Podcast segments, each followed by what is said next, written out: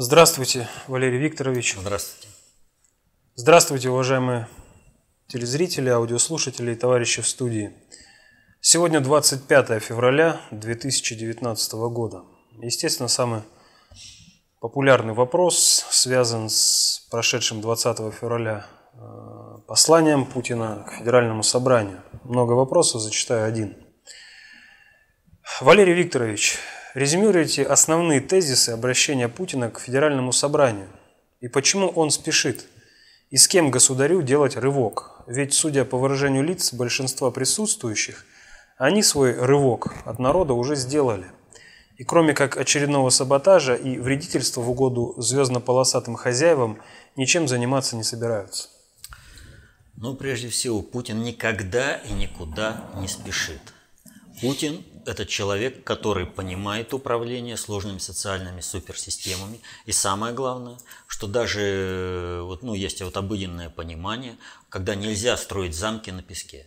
Любое э, здание, которое будет стоять хорошо, оно должно быть построено на фундаменте. То, что построишь на песке, быстро рассыпется. Соответственно, этому любой управленческий маневр должен быть хорошо подготовлен. И только когда он ресурсно обеспечен, только тогда к нему и приступать. И, соответственно, этому Путин и огласил это текущее собрание, э, послание, в котором основной упор сделан на то, что люди уже в этом году должны почувствовать э, позитивные изменения в экономике и э, в политической жизни страны. Путин все время говорил об интересах народа. И вот здесь абсолютно правильно отмечено, что а, те кто сидел в зале в своем большинстве, давно уже оторвались от народа. Им не интересно эти интересы народа. Им интересно э, служение американским интересам. Им интересно сохранить своего хозяина. И в этом отношении все успехи России, они для подавляющего большинства тех, кто сидел в зале, являются личным оскорблением. Поэтому есть успехи в космосе у России, а таких успехов в космосе у Соединенных Штатов нет. Значит, нужно Россию кнопнуть так, чтобы этих успехов не было, чтобы были аварии, чтобы хозяину было приятно. И так везде, по всем пунктам. Что сейчас характеризует момент? Первое. Выстроена уже система управления, которая базируется на том, что есть глава государства Путин, есть народ, объединены единой целью развития государства, возрождения его суверенитета и э, экономической и политической мощи. Есть элита, не вся, но в подавляющем большинстве, которая не приемлет саму идею того, что Россия будет суверенным государством.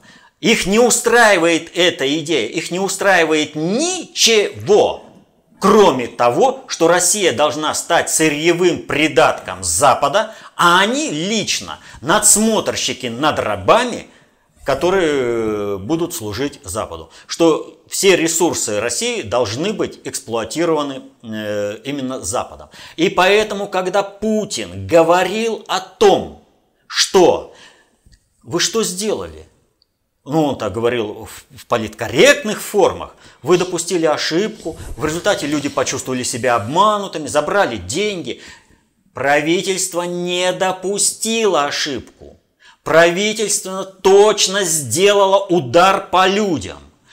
Правительство всегда рассчитывает вот это вот э, подпиндосное, маргинальное э, правительство, Э, от маргинальной этой элиты, которая служит Соединенным Штатам, они все делают для того, чтобы максимально навредить интересам людей по полной программе, максимально его уничтожить.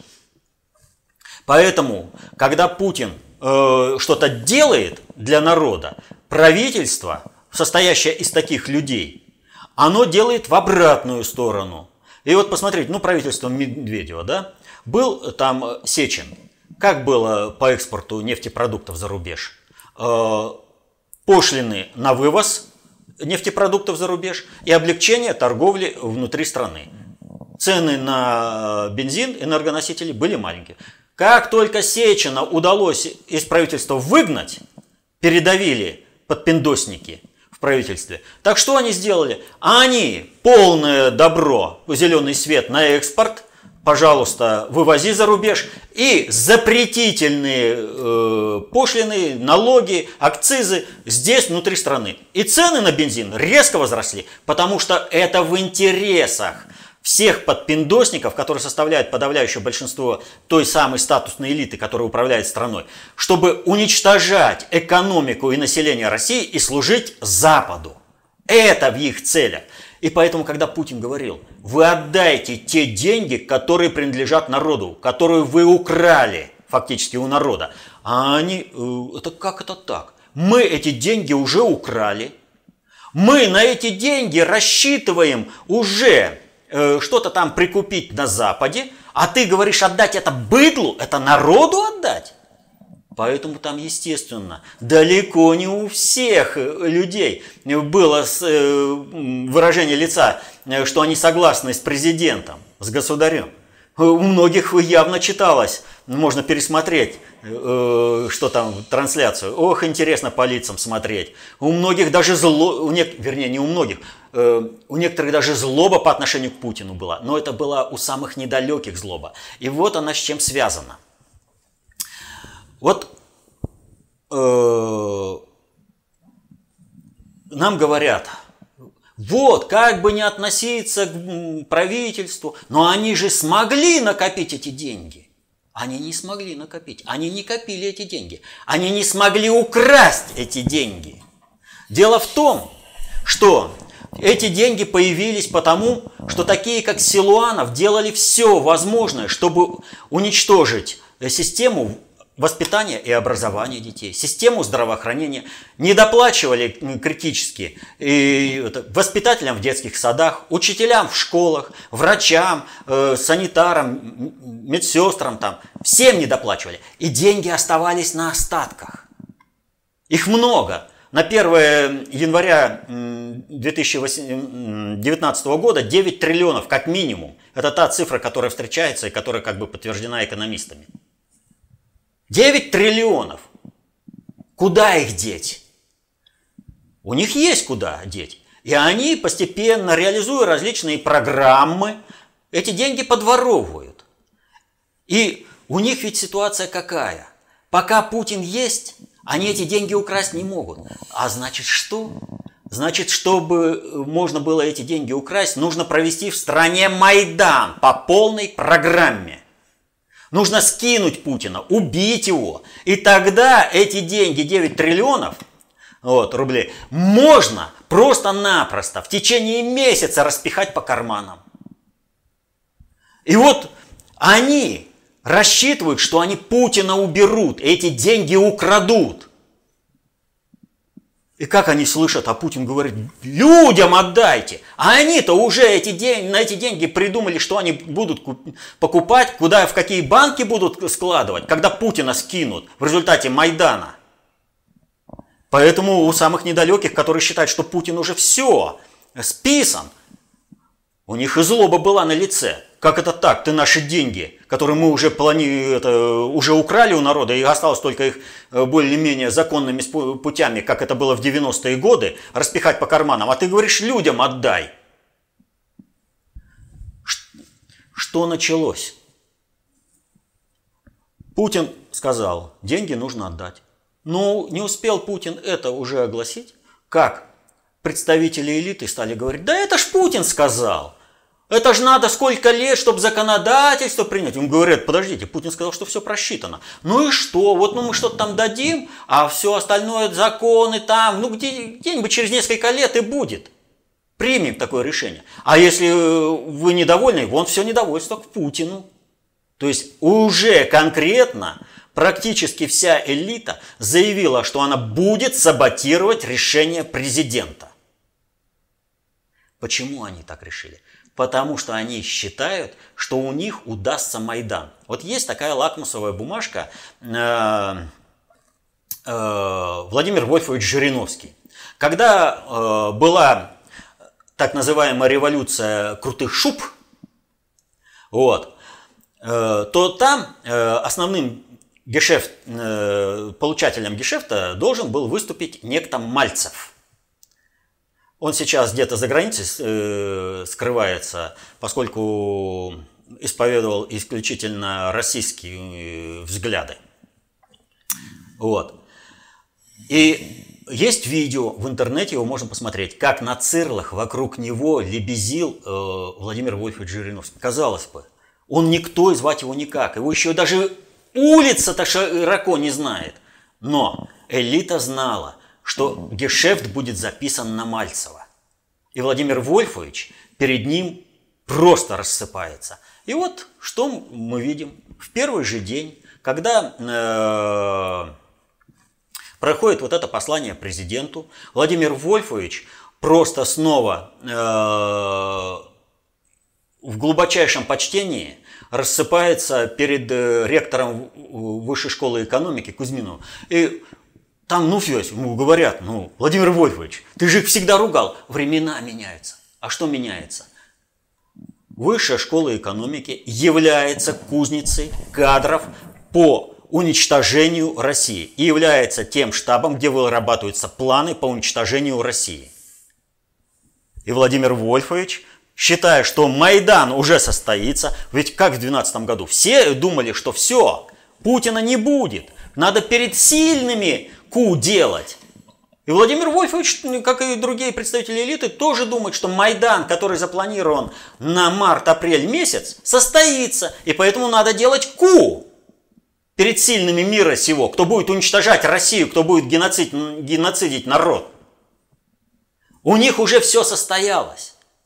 Они целенаправленно сейчас будут саботировать, чтобы вызывать злобу и ненависть населения э, к, именно к Путину. Где-то им такое удается, когда там разные собрания уже начинают принимать э, постановление о том, что Путина в отставку. В отставку не тех, кто уничтожает Россию, а того, кто спасает Россию.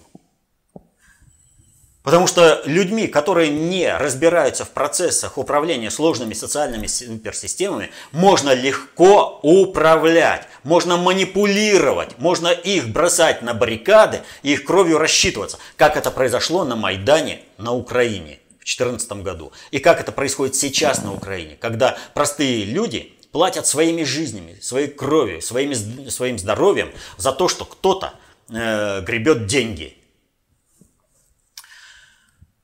Поэтому не надо думать, что сейчас вся элита кинется исполнять решение президента. Что-то сделают, но все остальное они будут саботировать.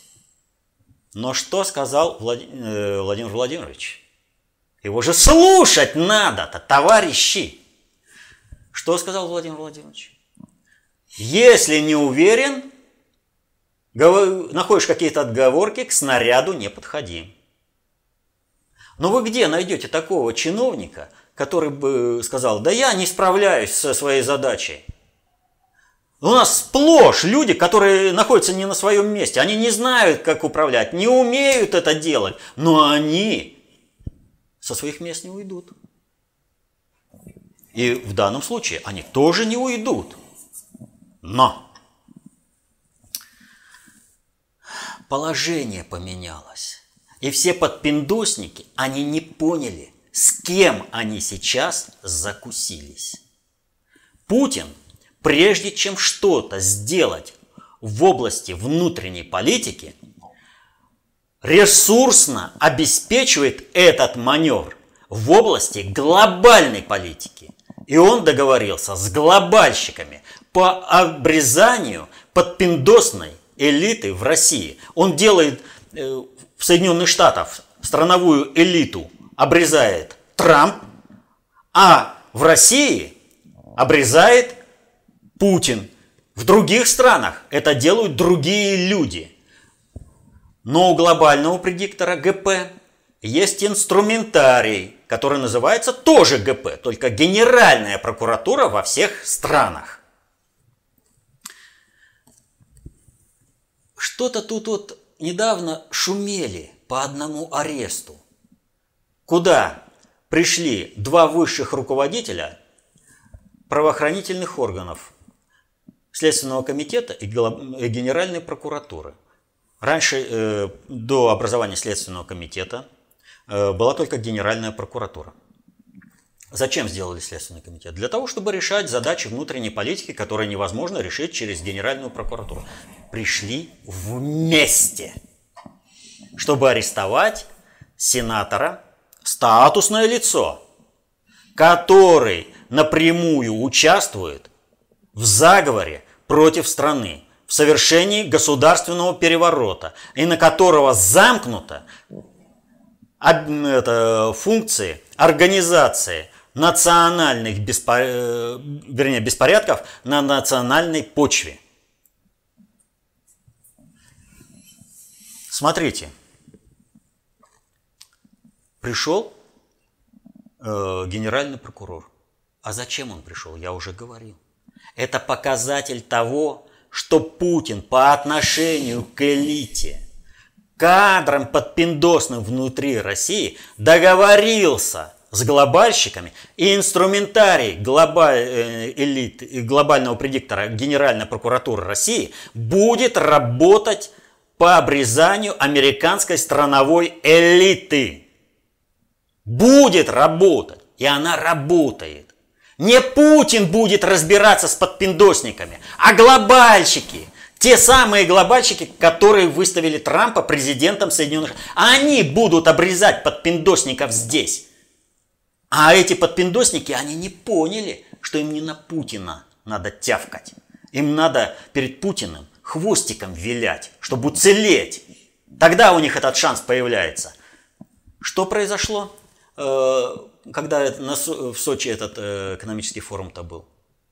Арестовали американского гражданина, профессионального разведчика, который был замкнут еще на одну структуру – у нас коллекторская деятельность законом не предусмотрена, но есть законы, которые регламентируют деятельность коллекторских агентов. С коллекторами, которые выбивают чужие долги, вернее, выбивают из людей, э, воздействие на разных людей, чтобы выбить чьи-то там долги, они портят жизнь, они напрягают по полной программе. Это просто организованные банды. И вот смотрите – Посадили э, Кокорина и Мамаева. Срезано руководство э, футбольными фанатами, которые должны выйти на Майдан и громить все подряд. Было у нас уже на Манежной такое. Вот. Э, такое было э, на Украине во время Майдана. Арашуков. Это национальный вопрос. Волнение на национальной почве. Теперь коллекторов – и как тут за этого сразу профессионального разведчика не вписаться было Чубайсу и всем, кто мечтает уничтожить Россию и русский народ? Ни одного приличного человека за него не выступили. Все во главе с Чубайсом мы готовы за него поручиться. Что было показано? Всем инвесторам было показано. Россия встает. Вы не будете никогда больше грабить Россию. Вы с Россией можете вести нормальные, взаимовыгодные отношения экономические. А кто попытается что-то там решить, а тем более участвовать в государственном перевороте, вот это будет. Так что у Путина все шаги просчитаны, все обеспечены определенным силовым ресурсом. И если подпиндосники все-таки дернутся со своим Майданом в марте-апреле месяце, мало им не покажется. Им хорошую головомойку устроят именно глобальщики посредством Генеральной прокуратуры и других правоохранительных органов России.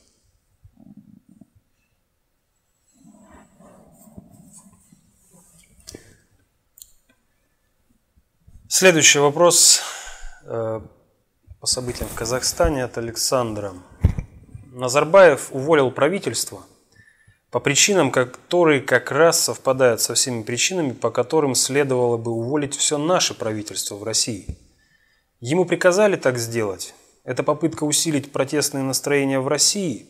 Он таким образом подставил Путина или там местные причины? Нет, все немножко не так. Дело в том, что э, Назарбаев уволил правительство не по причине, а по поводу, по которому следовало бы уволить наше правительство. А вот причины, по которым он уволил э, свое правительство, они лежат гораздо глубже. И э, чтобы вот это вот понять, нужно понять, что такое есть государство. У нас есть аналитическая записка «Государство. Система выживания народа». И вот в данном случае она просто в тему. Дело в том, что э, любое государство, оно должно обладать набором необходимых компетенций, чтобы обеспечить свою государственность и государство. Если государство собствен... силами собственного народа не может обеспечить эти компетенции, то э, государство такое не состоится. Так вот, я разочарую всех, кто считает, что после развала Советского Союза – появились какие-то государства на постсоветском пространстве. На постсоветском пространстве не появилось ни одного государства. Все новообразования, которые появились, они построены по определенному принципу. У всех этих новообразований отсутствует набор компетенций на высших трех э, приоритетах обобщенных средств управления – полностью отсутствует. И есть частичное присутствие обеспечения компетенций на э, трех низших приоритетах обобщенных средств управления. Что касается Казахстана, то и по отношению к трем низшим компетенциям обобщенных средств управления Казахстан критически зависит от России.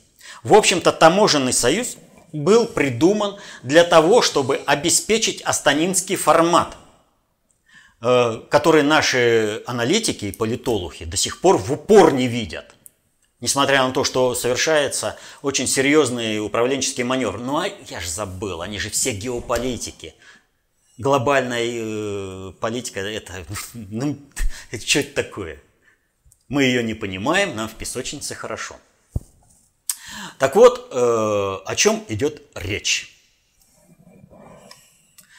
Россия, как бы там ни было, остается единственным государством на постсоветском пространстве. Она силами своего народа обеспечивает не только э, полный набор компетенций э, в сфере трех низших приоритетов управления, но и во многом восстановила э, обеспечение со, силами собственного населения набор компетенций необходим, э, на трех высших приоритетах управления. Россия движется к своему суверенитету. Как было образованы вот эти все постсоветские государства? Они были образованы за счет того, что, как, например, э, государство Прибалтики, там Грузия, они были просто переданы под структурное управление Соединенных Штатов. Никогда никто у них не спрашивал и не будет спрашивать, э, чего они хотят.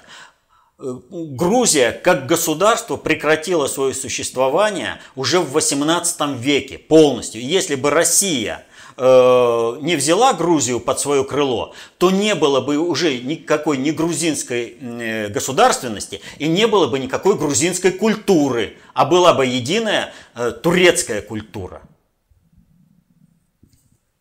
Россия спасла Грузию по полной программе, спасла культурную идентичность, дала государственность и за счет обеспечения компетенции на трех высших э, приоритетах управления обеспечила возможность культурно-национальной автономии и развития грузинского народа. Как в принципе и ко всем остальным народам. У Казахстана, надо понимать, исторически никогда не было собственного государства. У них даже в культуре народа, в инстинктах, вот так, как говорят, нет государственного инстинкта у народов. Невозможно построить им государство. Казахстан строился за счет э, обеспечения компетенциями, государственными компетенциями за счет Советского Союза, а последующим, после развала Советского Союза, за счет совокупного э, баланса э, со стороны надгосударственного управления э, в лице глобального предиктора, который для этого привлекал различные государственные структуры, большей частью, в общем-то, Великобританию, вот, и по-прежнему России. То есть государство – Казахстан как таковое до сих пор не существует. И, не суще... и правительство Казахстана, какое бы оно ни было хорошим персонально и качественно квалифицированным, профессионально, вот может быть любое правительство, вот там наберут самых лучших, самых таких вот понимающих, оно не справится с поставленной задачей, потому что как только Россия пошла по, восстанов... по пути восстановления собственной государственного... собственного государства, собственного суверенитета, мы стали концентрировать ресурсы и часть компетенций, которые лежали в основе устойчивости Казахстана, отошли к России.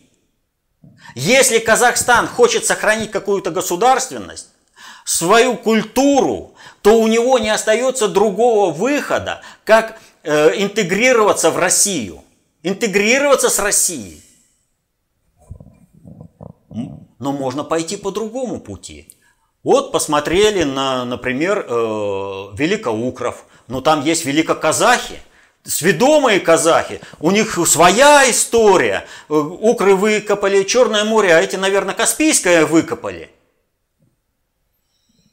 Они, вот народы, которые идут этим путем, вот э, там, скажем, э, казахский врач отказывается принимать э,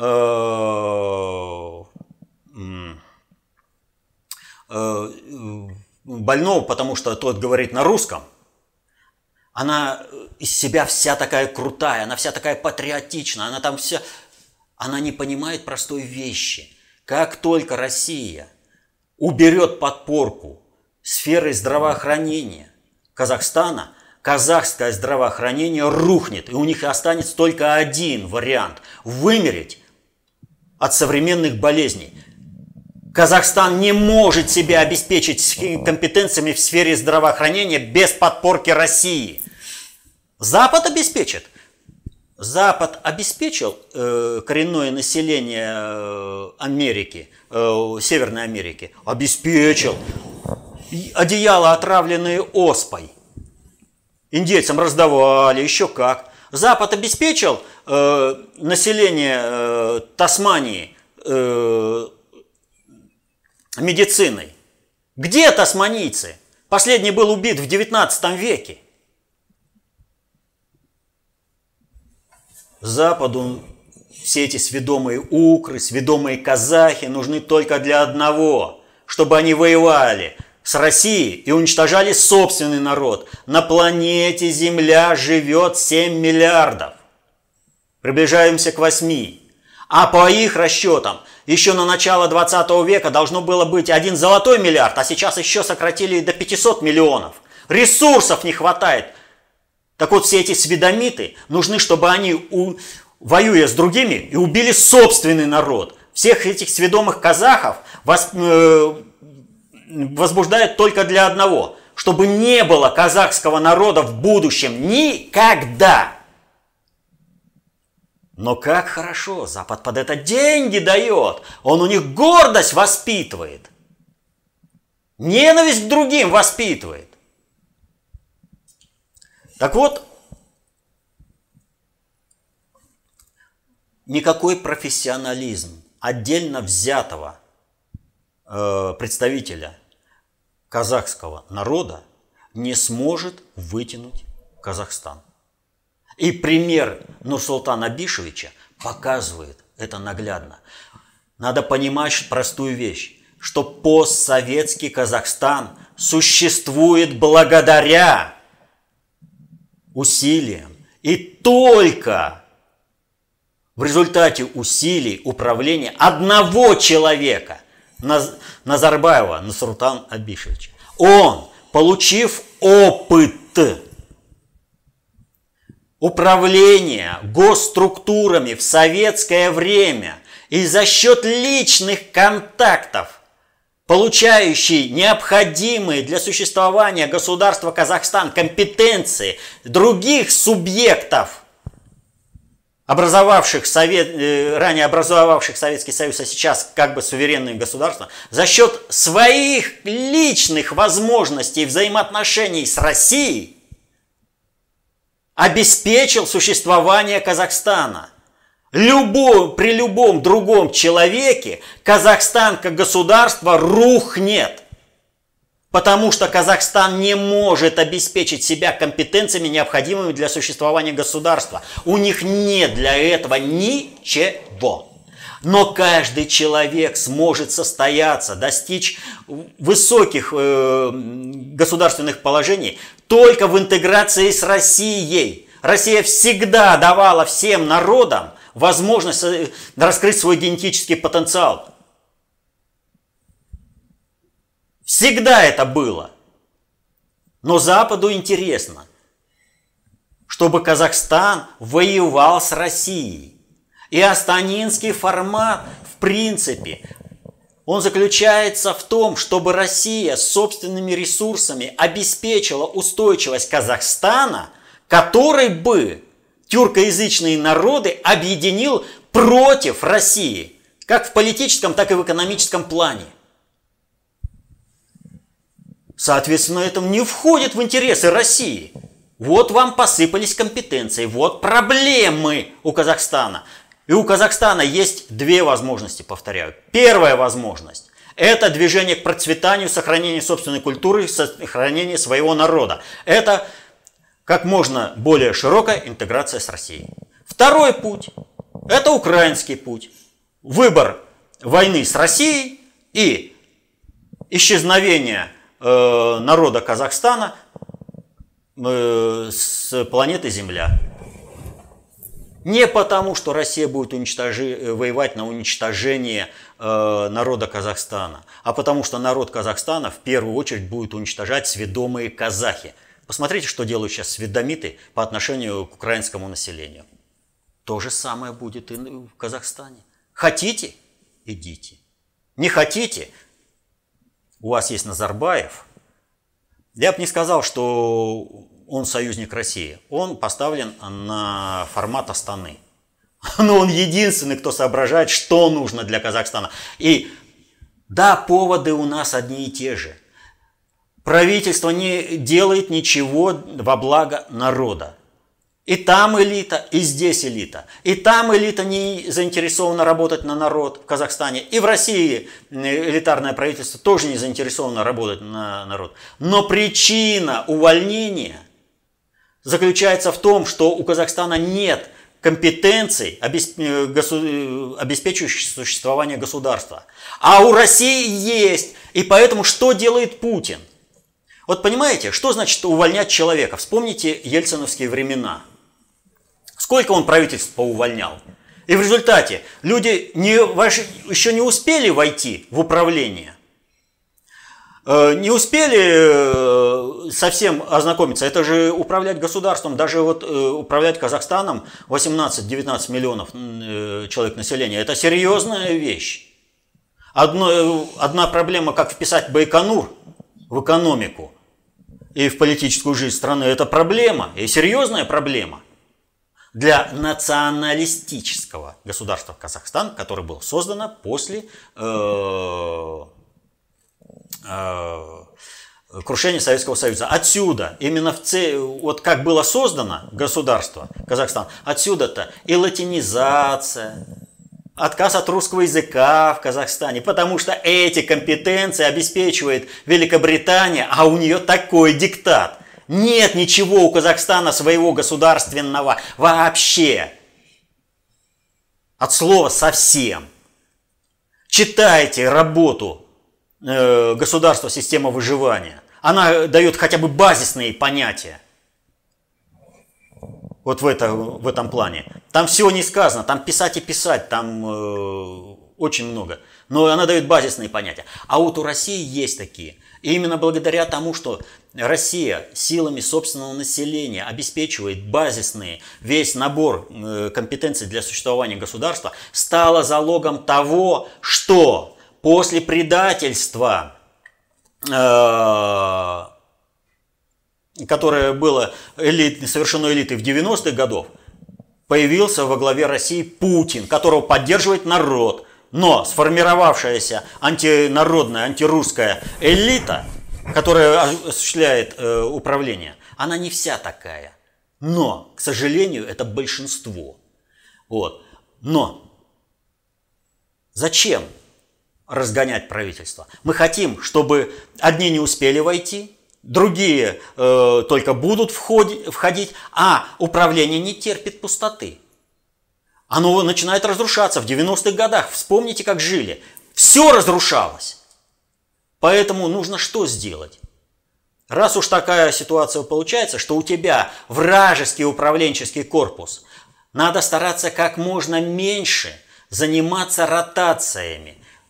Обрезание э, сад, садовое, там веточка высунулась, здесь высунулась, ее надо делать, чтобы м, живая эта изгородь не теряла свои очертания. Для этого вот сейчас и проводятся э, эти мероприятия Генеральной прокуратурой. Вот.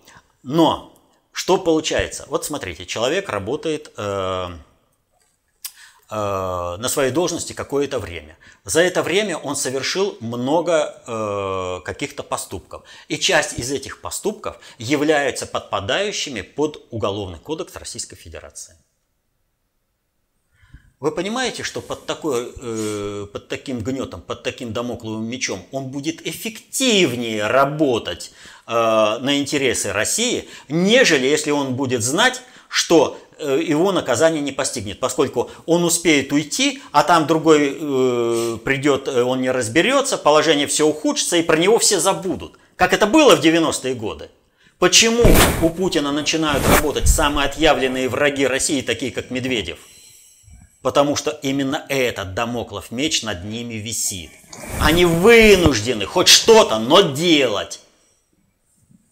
И они делают тем больше, чем больше соглашения у Путина с глобальщиками, чем больше он может э, глобальщикам э, обратиться э, за тем, чтобы те навели порядок, э, дисциплину в своих кадрах – пусть э, не напрямую их кадры, но все-таки подпиндосники, они все равно э, в кадровом резерве, в кадровой базе глобальщиков, а не России.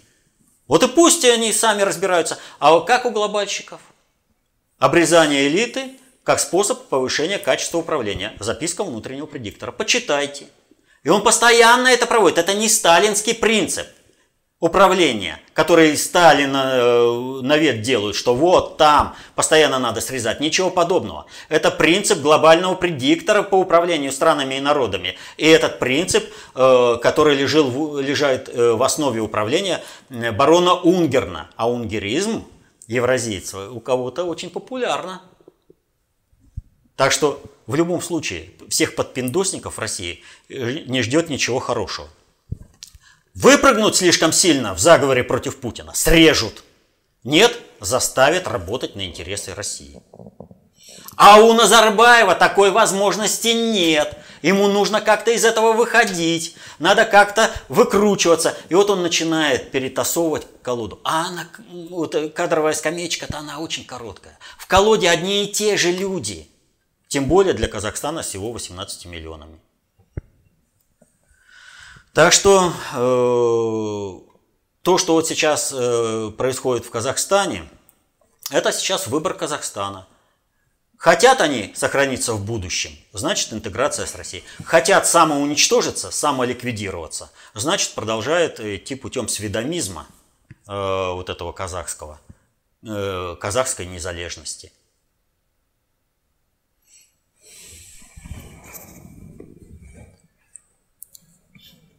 Валерий Викторович, прокомментируйте, пожалуйста, следующее сообщение ТАСС. Варшава требует извинений. как развивался конфликт Польши с Израилем. Заголовок и подзаголовок. Польша отказалась от участия во встрече премьеров стран Вишеградской группы и Израиля из-за слов главы израильского МИД Израиля Каца об антисемитизме поляков. Позднее саммит был отменен. А саммит причем должен был состояться в Иерусалиме. И здесь, естественно, вопрос должен быть так. Вот есть Вышеградская четверка. Польша, Чехия, Словакия, Венгрия. А при чем здесь Израиль? Где здесь Израиль? Какое его отношение? И как нам говорят аналитики, да они там вообще непонятно чему и зачем-то собираются. Ребят, так не бывает.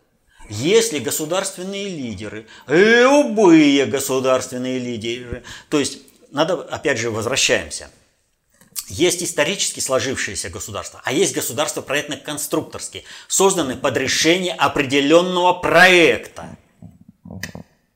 Польша – проектно-конструкторское государство. Чехия – проектно-конструкторское государство. Словакия такая же. Венгрия – исторически сложившееся государство но оно не смогло существовать без э, включения в Австро-Венгерскую империю. И э, только сейчас через методом проб ошибок, э, набивания шишек Венгрия, в общем-то, становится э, национальным государством. Но у Венгрии тоже они не могут собственными силами обеспечить весь набор компетенций. Им ну, читайте аналитическую записку государства и систему выживания народа. Образно говоря, э, ситуация такая. Э, Венгрия – это тот э, костяк, который позволит состояться проектно-конструкторскому объединению четырех государств. Каким боком здесь э, Израиль? Абсолютно проектно-конструкторское государство. Причем э, в 2019 году его уже не должно было быть по плану. Просто не должно быть по плану.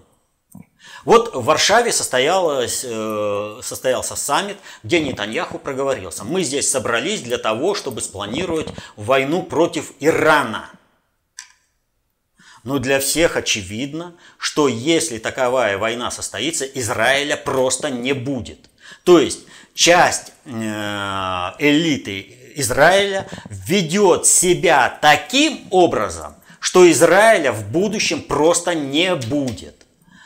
Хотели, чтобы эту проблему для Ирана э, решила Россия.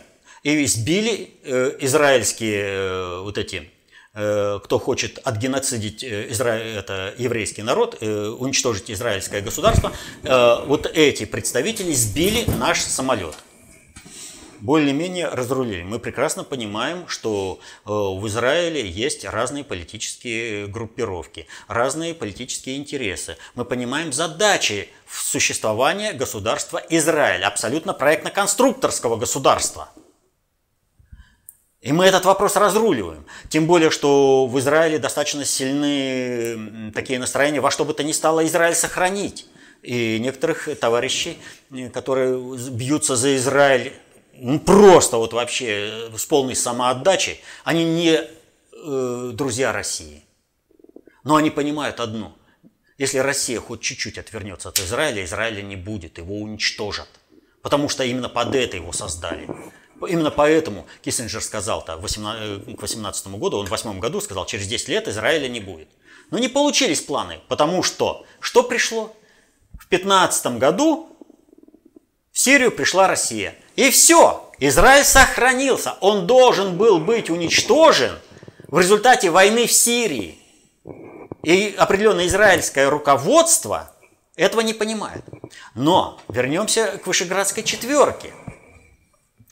Под какие задачи созданы эти проектно-конструкторские государства, э, которые объединяет э, Венгрия, исторически сложившееся государство? Причем здесь Израиль? А все очень просто. Проект Интермарис, про который Междуморье, про который говорил Пилсудский, от э, Балтийского до э, Черного моря, Он до сих пор в работе и он существует. И Вышеградская четверка – это базисный момент, который обеспечивает своими компетенциями существование вот этого политического союза. В, расщ... Э, в перспективе эта Вышеградская четверка, она расширится – и, в со... и территория Венгрии, за счет э, расширения территории Венгрии, территория Венгрии включит в себя всю территорию Румынии. И именно для этого Румынию создали абсолютно проектно-конструкторское государство, у которой вообще нет своих компетенций. Поэтому, когда э, в Румынии захотели разместить э, комплекс ПРО, его разместили. Когда румынов там заставили э, хоть как-то провякать, что как бы инспекцию сделать, им сказали, а вы кто такие, чтобы нас, американцев, проверять у себя в собственной стране-то. Вот, ваша страна Румыния, вы имеете право в Румынии проверять нас, американцев, вы чего? Вы окститесь, ребята. Вы существуете-то как? У вас откуда государство-то?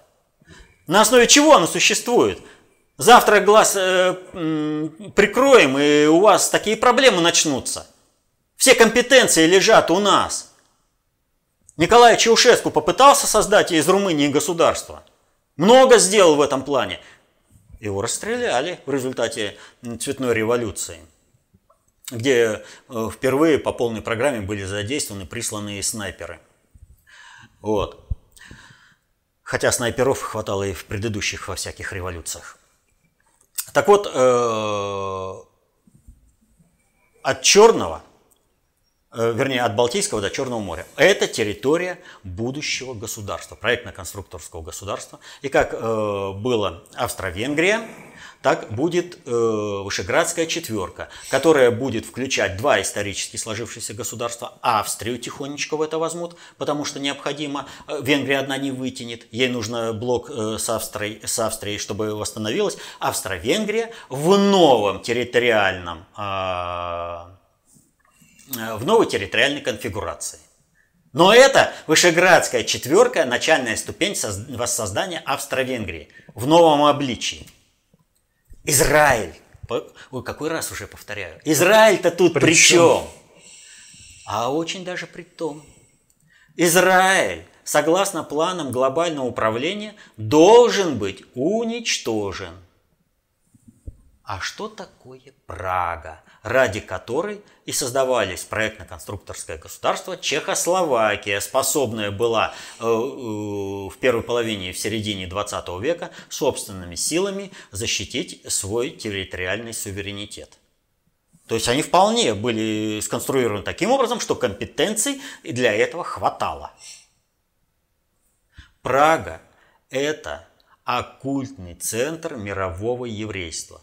Такие вещи просто так не сдают. События 68 года тому свидетельство. Так вот, суть взаимодействия Израиля и Вышеградской четверки – это перебазирование кадрового корпуса управления мировой еврейской диаспоры и центров управления в кадровом составе в Прагу и в другие города – Вышеградской четверки, чтобы скрыться там, за мощью вновь созданного межгосударственного объединения из проектно-конструкторских государств и государств реально сложившихся. Вот какой идет процесс. И то, что они в этот раз не встретились, ну, потому что э, идет проблема здесь. Американская страновая элита, не понимая глобальных замыслов глобального предиктора, в этом плане Вышеградской четверки вставляет палки в колеса. И в результате этого, смотрите, э, Россия пришла э, в э, на Ближний Восток. Израиль сохранился как государство. К 18 году он не был уничтожен. Значит, надо процесс переноса управления из Израиля, то, что тех институтов, которые находятся в Израиле, притормозить. Здесь нужен конфликт. Конфликт обеспечен действиями э, американской страновой элиты, которые э, полностью управляют Польшей. И Польша дает сбой в формировании Вышеградской четверки. Соответственно, этому пока сбой с Польшей не преодолен, невозможно двигаться дальше по созданию Вышеградской четверки. Две причины, по которым не должно было быть встречи. Польша, деструктивные моменты, и необходимость продолжения. Вторая э, причина – это необходимость продолжения существования Израиля в каком-то государственном виде что нельзя. Вот когда э, по Израилю ударят иранцы, да, и Хезбалла, вот тогда нужно будет срочно эвакуироваться. Куда? На подготовленный плацдарм э, Вышеградской четверки. Точнее, в Прагу, в, в Чехию.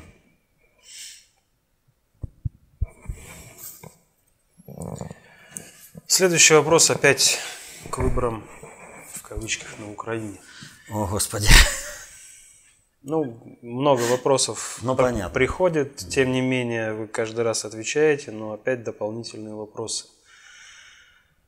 Не ходить на выборы на Украине имеет только один исход, пишет Иван.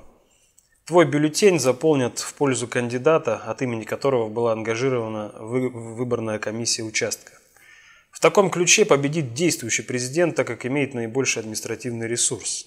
Запад такие выборы признает – а «Голос России» фальсификации выборов проигнорирует, она же агрессор. Какое дальнейшее развитие событий подразумевает Валерий Викторович, призывая не участвовать в выборах? А вот э, меня всегда восхищает э, желание найти э, самость с одобрения Запада. Вот если Запад что-то одобрит, то значит я состоятельный. Если Запад чего-то не одобрит, то я несостоятельный. И голос России совсем не слышен. Да? Поэтому с ним не считается. Но вопрос-то совсем в другом. Я уже говорил, что на Украине нет никаких выборов. Есть абсолютный спектакль. Никто не собирается э, проводить выборы по-настоящему.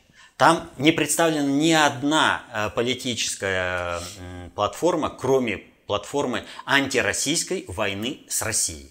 Все на этой платформе стоят. Все участники. Все 40 кандидатов. Полтора метра одних э, фамилий. Вы попытайтесь разобраться. Вам же, как вот, ну вот на Украине дают говорят, да вы лохи, мы над вами стебаемся, говорим, что у вас не выборы, а просто спектакль, а вы, лохи, ведетесь и идете, участвуете в этом спектакле. Так вот, в чем там суть? Запад признает выборы на Украине – в одном случае. А он сейчас единственный. Если эти выборы пройдут по западному сценарию. И победителем будет вовсе не тот, кто сможет прислать своих э, боевиков с автоматами на ту или иную э, избирательную комиссию. Вы посмотрите, как силовые министерства-то схватились э, за победу на выборах на Украине. Винтовка рождает власть. Вы, как, вы просто вот все, кто пойдет голосовать, это просто бараны, которые обеспечивают вот этот спектакль собственным присутствием. Все, там уже, ну, вот все свидетельства показывают, э, весь ход этой так называемой избирательной кампании показывает, что никакой, никаких выборов там нет. Но за что бьются силовые министерства? Они бьются за то, чтобы показать хозяину, который управляет Украиной, что выбери меня, я лучше всех справляюсь с процессами управления на Украине. Смотри, я всех подмял под себя. Вот что там идет. И победитель на выборах э, на Украине будет определяться не бюллетенями, корзинах этих, в урнах для голосования, э, в которые неважно, э, пришел там человек или не пришел, за него всегда положат этот голос. Там засунут столько бюллетеней, сколько надо, чтобы победил тот кандидат, который надо. Вопрос заключается в другом. Победителем будет объявлен тот, кого объявят в Вашингтоне – на момент оглашения выборов. Гуайдо вам же ничего не говорит. Ну, Венесуэла, вы посмотрите. У вас на Украине еще хуже ситуация. Только тот, кто нужен, того и объявят. А все, все остальные тихонечко поскуливая от, э, отойдут, а протоколы перепишут так, как надо. Но если там будет какая-то проблема, кому-то нужно оппозиционность поддержать, то он пошумит, он как э, этот э, Зюганов э, в 96 году, мы победили, у нас протоколы, мы там суд. Попыхтел, попыхтел и до суда не дошел. Примерно то же самое. То есть в результате вот этого спектакля под названием «Выборы» в госуд... это... Президента Украины, это просто то, чтобы придать некую легитимность э, э, этим выборам. Назначат кого угодно. Кого решат в Вашингтоне и кого позвонят. Поэтому, понимая, что легитимность эту не обеспечить без явки людей, а она критическая. Сейчас все, кто только можно, всех э, зарядили на то, чтобы они пошли на выборы и создали хоть какую-то видимость, чтобы в народе появилось. Я не пошел проголосовать, за меня прошли, проголосовали, а теперь что ж сделаешь-то, власть-то выбрана. А тут ведь принципиально. Первые выборы, состоявшиеся в 2015 году, они не, вообще не в счет. В счет идут только вторые и последующие выборы. Именно они показывают, признается ли населением совершенный государственный переворот на Украине и не признается ли он в качестве продолжателя украинской государственности. Если таковое состоялось, то все, что, э, все кредиты, которые получила вот эта киевская банда, все политические обязательства, которые э, дала эта э, киевская банда за этот период, они обязаны к исполнению будущей государственности. Легитимация киевской банды – это возможность сохранения войны против э, народа Украины в лице войны против Луганской и Донецкой республики, поскольку, как бы, э, у, как бы подчеркиваю, это ни в коем случае не умаляет легитимность э, Луганской и Донецкой республики как правоприемников украинской государственности, но как бы дает э, возможность усомниться в этой легитимности и, соответственно, этому продолжить войну на территории Украины и продолжить грабить Украину.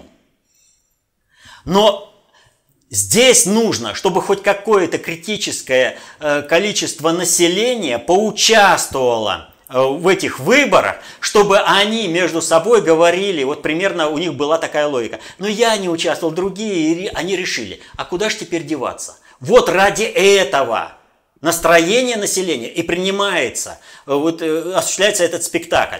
Поскольку в противном случае, что бы они там ни написали, какие бы выборы ни признали, а они признают любые выборы, э, в кавычках выборы, там нет никаких выборов, которые они необходимы Западу для управления Украиной и сохранения войны на Украине с интересом перенести ее на территорию России. Вот. Вот эта позиция, народ, я не голосовал, для меня это неприемлемо. Это там назначили из Вашингтона, пошли вон. Наша государственность э, в лице Луганской Донецкой республики, и она была прервана в 2015 году. Соответственно этому, по всем обязательствам, которые киевская банда приняла на Украину с 15 по э, текущий момент – нелегитимны и ложатся на издержки тех, кто э, совершил государственный переворот и обеспечивал финансирование этого государственного переворота и сотрудничество с киевской бандой. Вот чтобы этого не допустить. И гонят всеми силами, всех, всяких авторитетов. Идите и проголосуйте за кого угодно, лишь бы только вот это. Вы за что голосуете? Вы все равно голосуете за продолжение войны.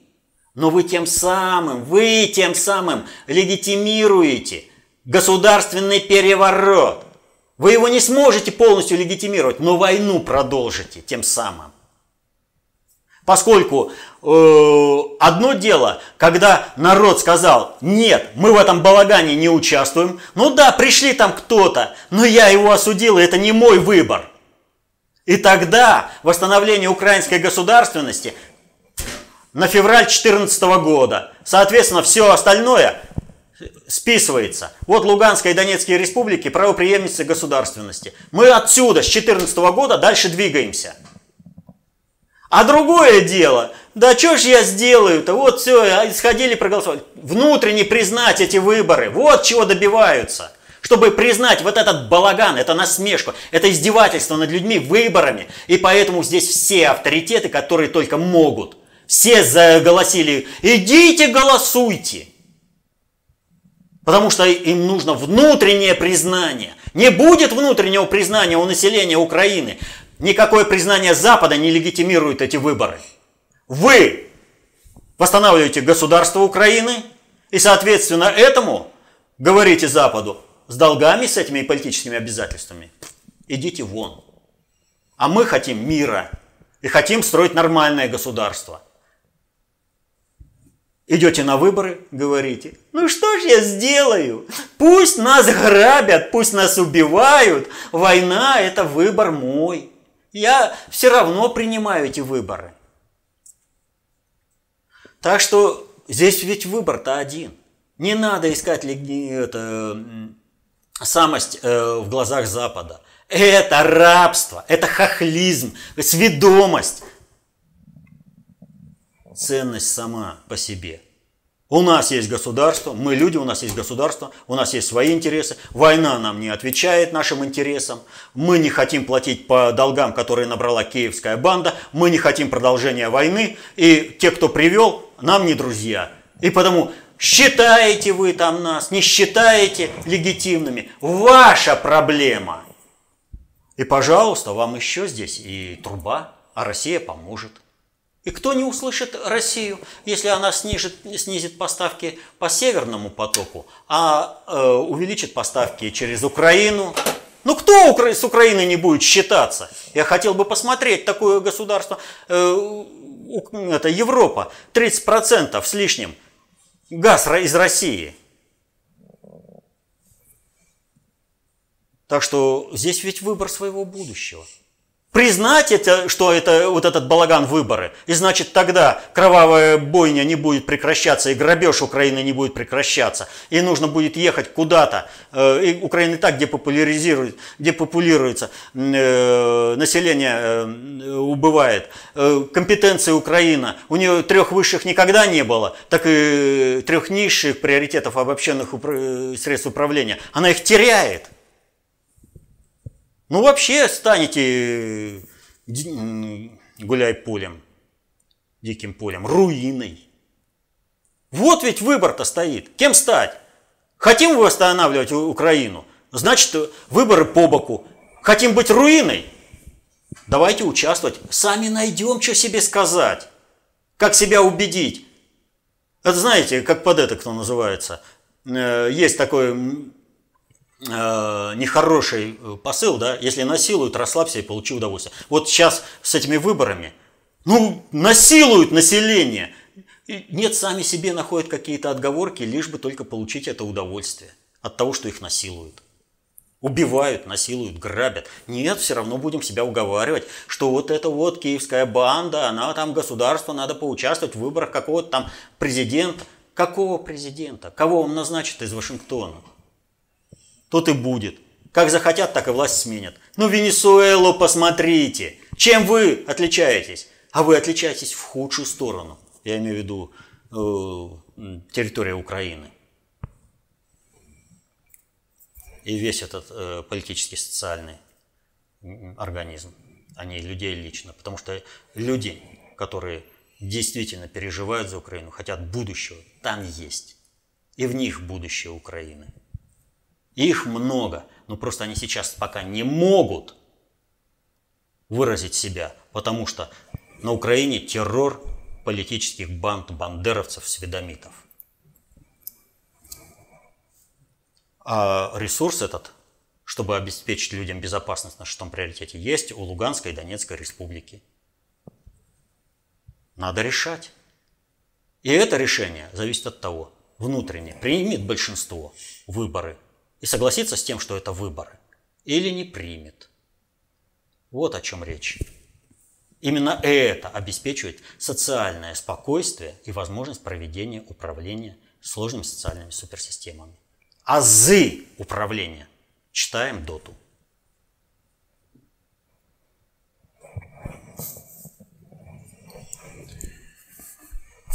Следующий вопрос нас тоже возвращает к предыдущим темам, уже озвученным, но опять же требующих уточнения от вас. Сергей пишет, вы говорили, что гитлеровская Германия была изначально обречена, и поэтому ей, несмотря на людоедскую сущность данного государственного образования, свыше позволили развивать многие технологии, чтобы затем СССР мог бы подхватить данное развитие на благо всего земного человечества.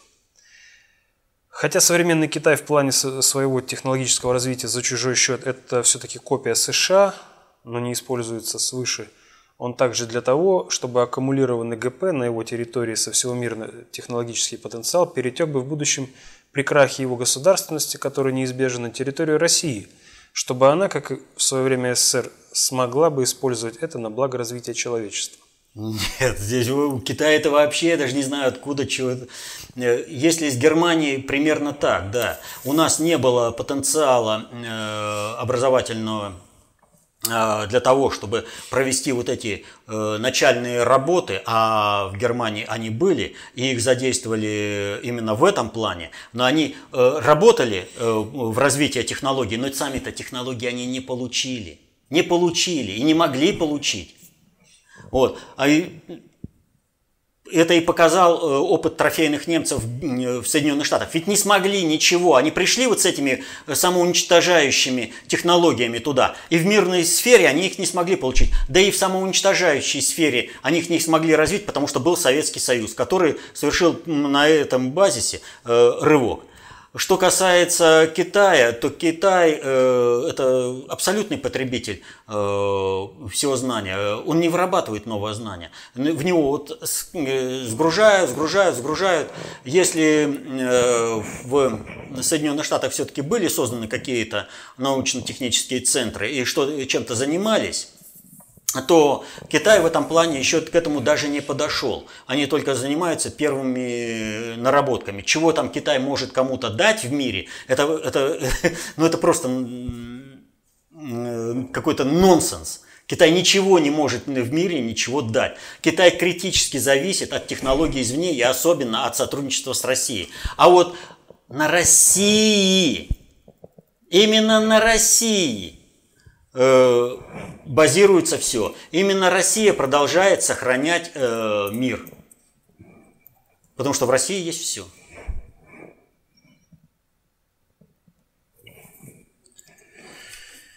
Ну, еще один вопрос от Николая, который вас цитирует.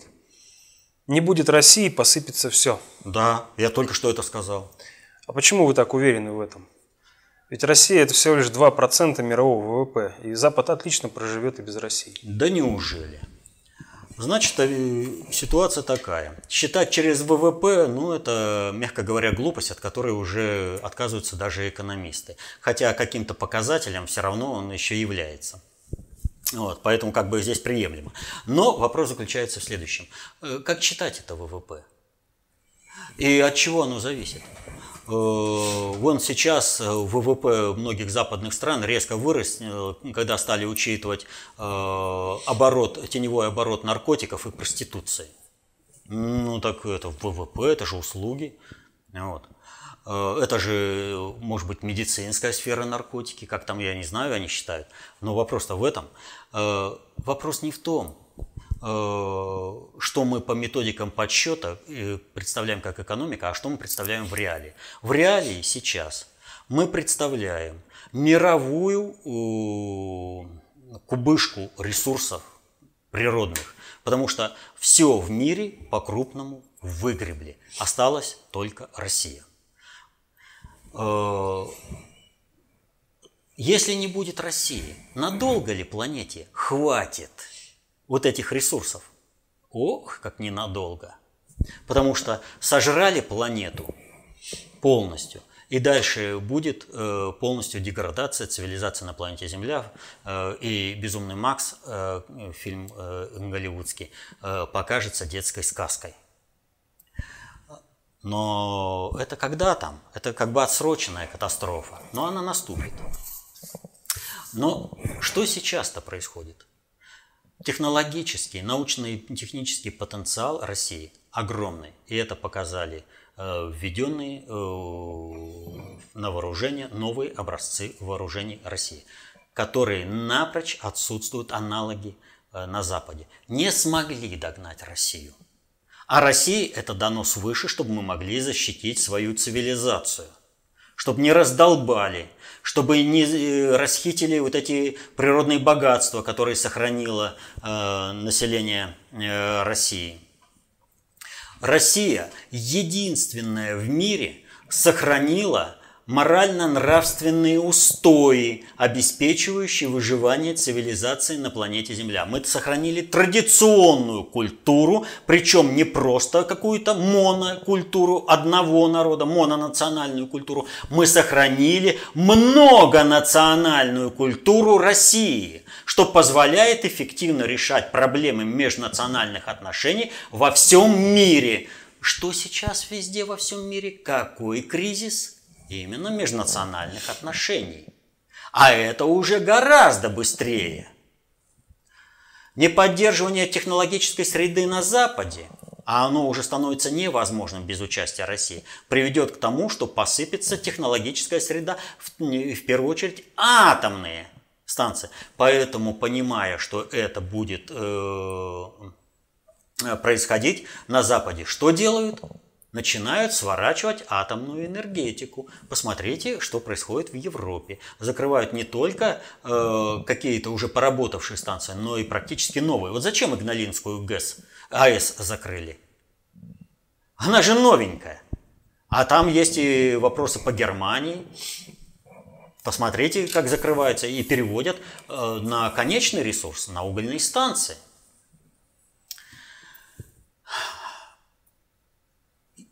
Образовательный уровень, межнациональные, технологические вопросы, все сконцентрированы сейчас в России. Что происходило э, в Сирии и вообще на Ближнем Востоке, в Центральной Азии, пока Россия не пришла в Сирию? Двигалась, это катастрофа, все приближались к катастрофе. Россия стабилизировала. Только у России есть ресурс стабилизировать все положение во всем мире. Почему сейчас еще до сих пор не рухнула Венесуэла? Потому что есть Россия. Не было бы России, Венесуэла бы рухнула, и уже бы и Аргентина, и Бразилия бы захлебывались кровью. Так что не в 2% ВВП, а в том, что у России находится золотая акция – всей цивилизации планеты Земля. И самое главное, как будет развиваться человечество? Ведь сейчас все современные философы э, и теоретики пришли в тупик. Где этот э, Фукуяма с его концом истории? Дожили до его времени, и все, а история это продолжилась. Значит, все идет не так – все не так рассчитали, а как? И вот здесь только Россия имеет свой план будущее. Будущее, в котором есть место каждому народу, каждой культуре. Будущее, в котором все это будет гармонично развиваться и не наносить ущерба своим соседям, другим народам, другим культурам. От России ждут этого – прорывного, э, этой прорывной концепции замысла жизнеустройства. И Россия эту концепцию дала. Это концепция общественной безопасности. Только она дает возможность решить все проблемы, которые стоят перед современным миром. Решить так, как это устраивает народы планеты Земля. Но американскую страновую элиту это не устраивает. И подпиндосников в управлении различных стран это не устраивает. И поэтому, естественно, концепцию объявляют, ну, я даже не знаю, как там объявляют, а последователи концепции сектой. Хоть бы, говорю, почитали бы все эти э, неприемлющие концепцию, определения бы, что такое секта. Глупости говорят. Хорошо это самое, математику, реально математику не объявляют лженаукой. А чем отличается доту? Достаточно общая теория управления от математики, от обычной математики. Чем? Тем, что она позволяет моделировать э, процессы, сложные социальные процессы в суперсистемах, разбираться в них, проводить бескризисное управление. Но посмотрите, какую злобу и ненависть вызывает концепция общественной безопасности у россионских подпиндосников. Везде, с какой злобой они пишут псевдозаключения, под которыми абсолютно под надуманными причинами они ту или иную книгу внутреннего предиктора объявляют экстремистской. Они хотят закрыть знания. Они хотят, чтобы здесь лилась кровь, потому что они служат американцам, американской страновой элиты. Там для них Бог, там для них хозяин. А Россию они хотят уничтожить. Не получится, господа и вас в первую очередь, всех этих подпиндосников, уничтожит ваш хозяин. Но не прямой, а более объемлющий. Страновая элита США, она всегда сдавала своих. Вспомните, как сдали Мубарака, как сдали Саддама Хусейна, как сдали э, Каддафи. И вас всех статут. Да еще и оттопчется так, как мало не покажется. Но Понимаете, вот э, россионская элита, все эти подпиндосники, их жизнь ничему не учит. Абсолютно ничему. Люди холопского звания, хоть они себя и мнят элитой, они люди холопского звания. И они не сущие псы иногда, они всегда сущие псы. Потому что чем тяжелее наказание, которое они получают от американской страновой элиты, тем им милее, господа. Тем они радостнее подскуливают, тем они радостнее вписываются в этот Майдан, в государственный переворот, который они задумали на март-апрель этого, э, этого года. Ну, посмотрим, чья возьмет, состоится ваш переворот или не состоится. Так что вот так. Это последний вопрос. Ну а вам, уважаемые друзья, что я могу сказать? Чтобы не быть раздавленным, уничтоженным в этих социальных катаклизмах, вам надо научиться защищать интересы свои и своей семьи. А для этого вам надо знать, разбираться, как протекают сложные, э, как протекают процессы управления в сложных социальных суперсистемах. Эти знания даются только в концепции общественной безопасности, в книгах внутреннего предиктора СССР. Учиться всегда трудно. Но вы, обретая новое знание, защищаете себя и свою семью, обеспечиваете мирное небо над головой, счастье своим детям. Мирного неба над головой, счастья, успехов в изучении концепции общественной безопасности. Будьте счастливы. До следующих встреч.